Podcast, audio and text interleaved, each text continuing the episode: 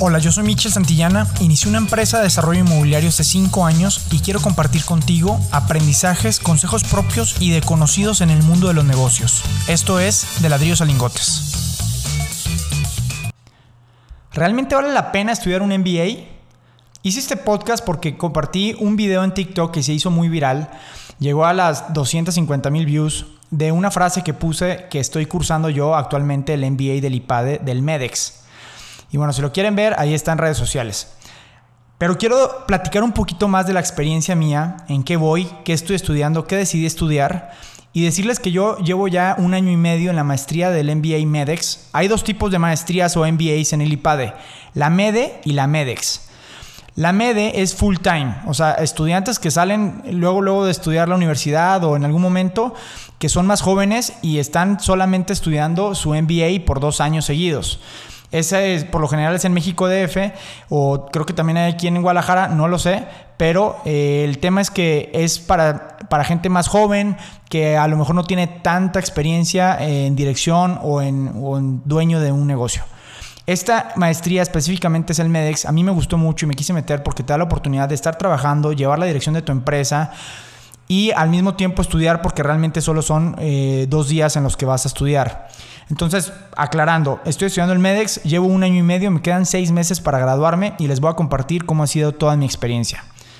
Y quiero platicar de este tema porque para mí es muy importante. He tenido muchas dudas de la gente que me escribió a raíz de ese video, que me dicen, oye, ¿vale la pena realmente estudiar un MBA? Y me puse a investigar mucho, eh, obviamente pues yo lo estoy estudiando, entonces les voy a decir desde mi punto de vista todo lo que he vivido. Y quiero hacer un paréntesis porque obviamente mi experiencia es, es muy diferente a la que todas las demás generaciones han tenido que vivir porque a mí me tocó vivirlo con COVID. Entonces, obvio, el, el mundo completo, incluyendo el IPADE y la maestría, pues se volteó patas arriba para poder eh, pues aprovechar lo que se podía con lo que se tenía. Entonces, bueno, voy a empezar porque en Estados Unidos me di cuenta que que ha bajado la tasa de estudio del MBA en, en, las grandes universidades. La gente cada vez los está requiriendo menos y menos. Y para mí dije, bueno, quiero hacer un análisis bien a detalle de cómo ha sido mi experiencia. Y quiero empezar obviamente con los pros de haberme metido al, al IPADE aquí en Guadalajara.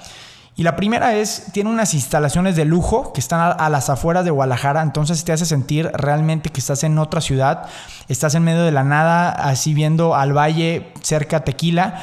Es una instalación increíble, eso me encanta.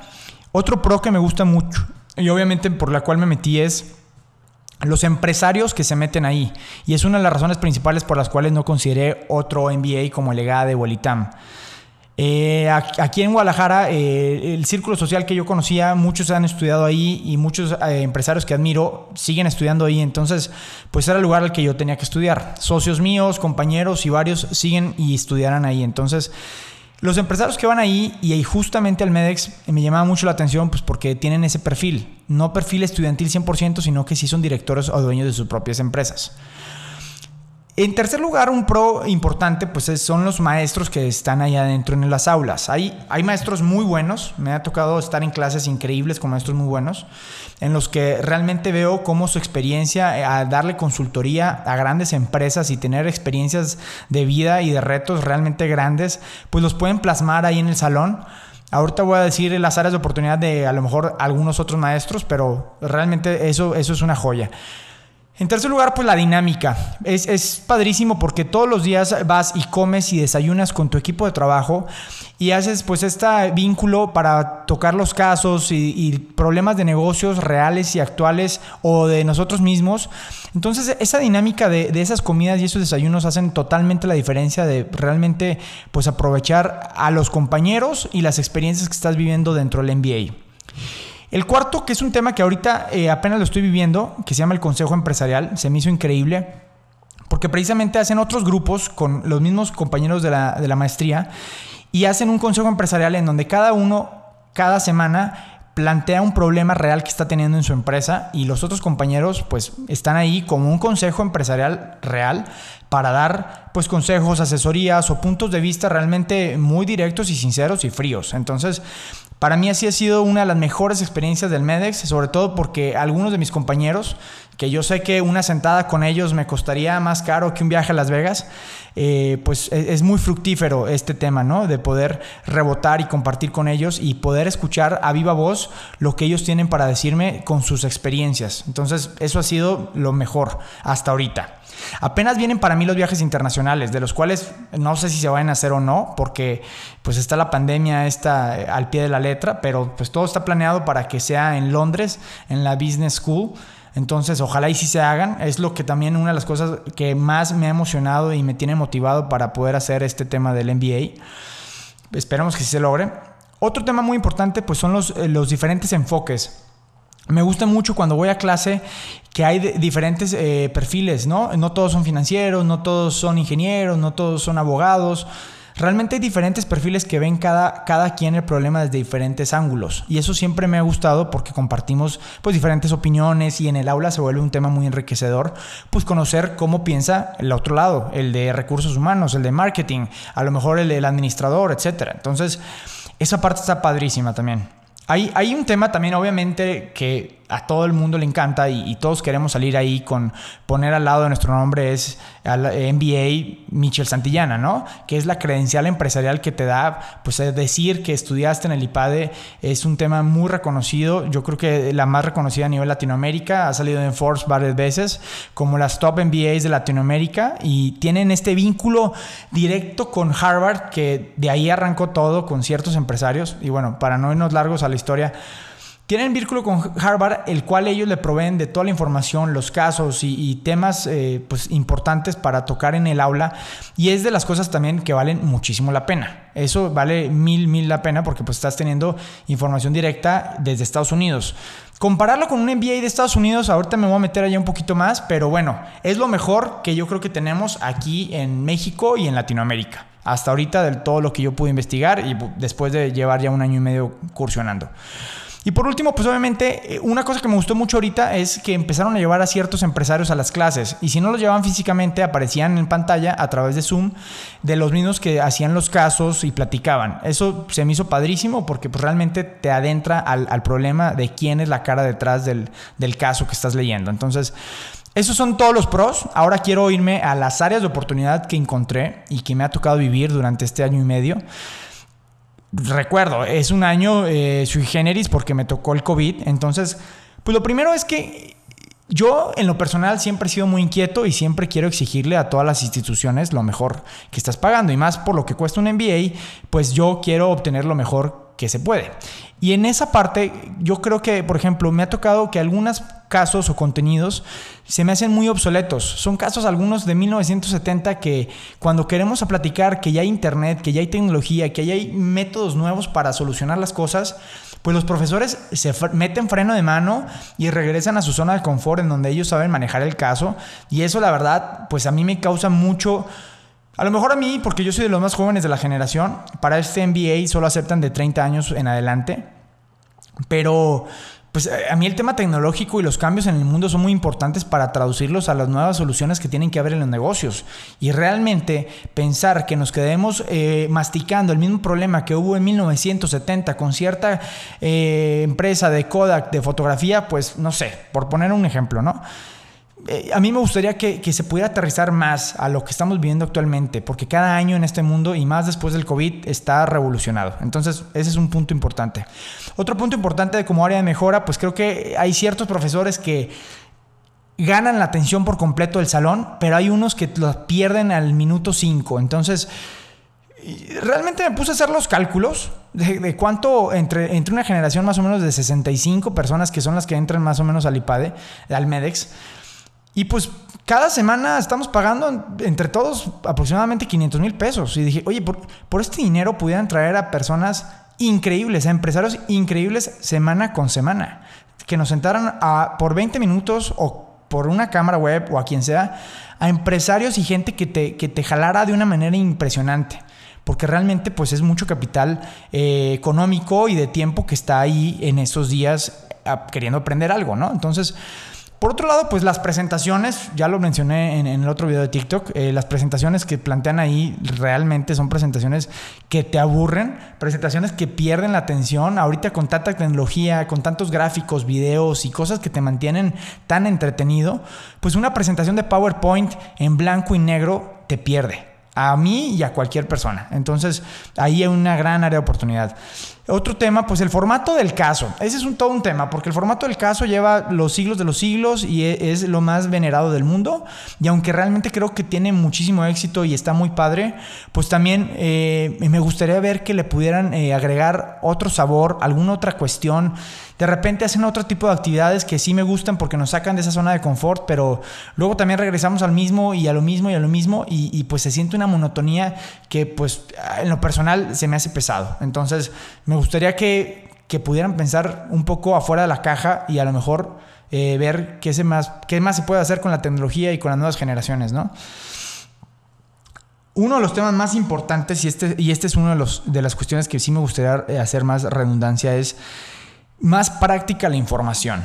¿Y a qué me refiero con más práctica la información? Como les dije, hay diferentes tipos de perfiles. Hay financieros, hay de recursos humanos, hay ingenieros, abogados, hay de todo allá adentro. Pero cuando yo me doy cuenta que están exponiendo uno de los temas que yo conozco, que me gusta y que sé que sería muy de provecho para todos mis compañeros que lo supieran, pero sobre todo que supieran la importancia de por qué lo deben de saber y que realmente lo aprendieran. Yo soy financiero, entonces muchos obviamente de los temas que se ven son financieros, pero yo veo como la gran mayoría de mis compañeros se quedan ahí, eh, eh, en la línea en lo que vieron un tema por encimita y saben que es importante, pero ya.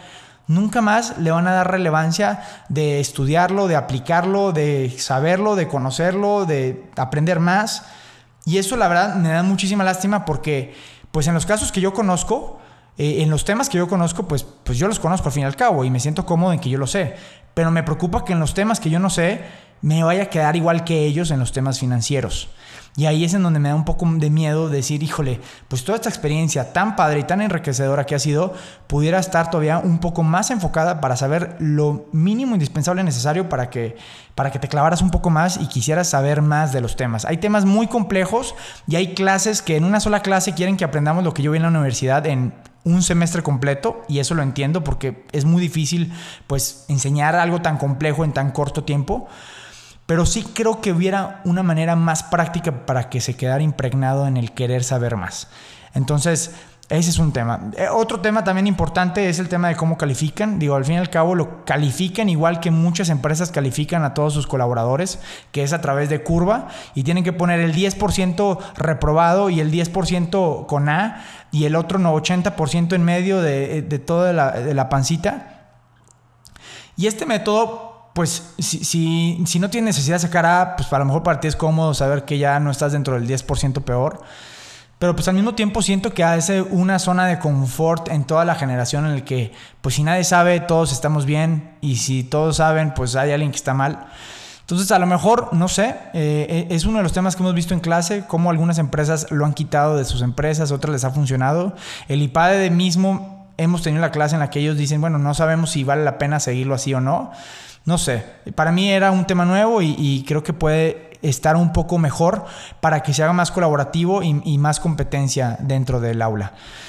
Y pues obviamente hay unos temas eh, muy específicos que sucedieron ahorita en COVID, que fueron las clases en línea, mucha gente se dio de baja y pues los pocos, había muy buenos maestros que viajaban aquí al aula a dar clases y pues por todo este tema de la pandemia y el coronavirus, pues dejaron de pasar esas cosas. Entonces, pues como les decía, a mí me tocó vivir una experiencia muy diferente que las otras generaciones, pero al fin y al cabo, pues lo que se buscaba en esa maestría y aprender y hacer relaciones y conocer gente, que es uno de los temas más importantes que fue más controversiales del video de TikTok, pues porque porque sí, pues la realidad del asunto, y siendo muy sinceros, es que yo en lo personal me metí gran parte para conocer a empresarios que estuvieran aquí mismo en mi círculo social. No me servía de nada ir a estudiar a Estados Unidos porque no pienso vivir en Estados Unidos. No me servía de nada o mucho ir a México DF porque la verdad espero en Dios no vivir nunca en el DF. Entonces, pues qué mejor que sacarle provecho al conocimiento, la experiencia y a las relaciones que se pueden tener aquí mismo en donde piensas hacer tu vida a futuro. Entonces, sí, realmente creo que las relaciones, los empresarios y toda la gente que estudia y está en el aula es demasiado importante y es por eso que yo me metí al IPADE y no al EGADE ni al ITAM. Y por otro lado, quise hacer ¿Cuál es el costo oportunidad de esto que estoy pagando por la, por la maestría? Que aproximadamente va entre 1.200.000 y 1.300.000, depende de cómo pagues y lo financies. Pero dije, bueno, dos años de mi vida voy a pagar este dinero. ¿Cuál sería mi costo oportunidad? Y investigando por internet, di con un video que me llamó mucho la atención porque hay un empresario, que, autor de un libro que se llama eh, Cuatro Horas, Timothy Ferris, que justamente hizo un video de él mismo también tratando de analizar cuál sería el costo de oportunidad si él invirtiera el mismo monto de dinero en educación. No en una inversión o en, algo así, no, no, no. En, en, el mismo monto en educación, ¿ok? Eh, en este caso, pues obviamente yo, yo lo que quise buscar son opciones que pudiera invertir ese dinero. Dentro de esas opciones que yo he tenido enfrente de mí, pues es por ejemplo, pues un Tony Robbins, pero un Tony Robbins me refiero a ir a sus eventos de cerca de él que cuestan entre 100 y 150 mil dólares para el coaching directo full. Ahorita este eh, empresario que se volvió también todo, todo un personaje, Carlos Muñoz, tiene su maestría Instituto 11 que también me ha llamado mucho la atención. Más o menos cuesta entre 400, 300 y 500 mil pesos al año para que él mismo te dé coaching y con otros empresarios también tengan una dinámica de, networking y de viajes y de aprendizajes y experiencias. Me llama la atención, estoy involucrándome y estoy investigando más a ver qué se puede hacer. Pero así como esas opciones, pues no sé, hay, hay MBAs en Estados Unidos, pues obviamente los bonos allá cuestan de 100 mil dólares para arriba, entonces ya la cifra no es tan comparable. Y pues diplomados, conferencias, Veto a saber qué, es todo lo que tú pudieras aprender con un millón doscientos o un millón trescientos en dos años. Entonces, pues ahí es donde está el costo de oportunidad. Eh, obviamente para la institución que es y para el renombre que es, está padrísimo y lo vale la pena y lo súper aconsejo a quien lo quiera vivir y quiera poder compartir esos problemas que a veces como empresarios, emprendedores y directivos, pues nos vamos a la cama solos con dolores de cabeza sin poder compartirlo con nadie porque nadie nos entiende. Ahí es ese lugar en donde sí podemos hacer eso y es ese club para poder hacer eso. Entonces, pues esta es mi experiencia, es lo que llevo del IPADE, eh, ha sido muy enriquecedor. Ya cuando termine y pueda eh, concluir los últimos seis meses, a lo mejor grabaré otro podcast y les contaré más a detalle si sí valió la pena después de todo. Hasta ahorita sí ha valido la pena y creo que sí lo valdrá la pena. Eh, el costo es una inversión y la mejor inversión que vamos a poder hacer es en nosotros mismos, en nuestro conocimiento, nuestras relaciones, nuestro capital eh, intelectual, relacional y económico. Creo que se exponencializa después de una inversión de este tipo. Entonces, pues definitivamente hay, son muchas las herramientas que se pueden aprender y súper recomendado para, para todas las personas que, que quieran eh, tener más dudas o quieran saber un poco más. ¿Vale? Estoy en contacto. Bye.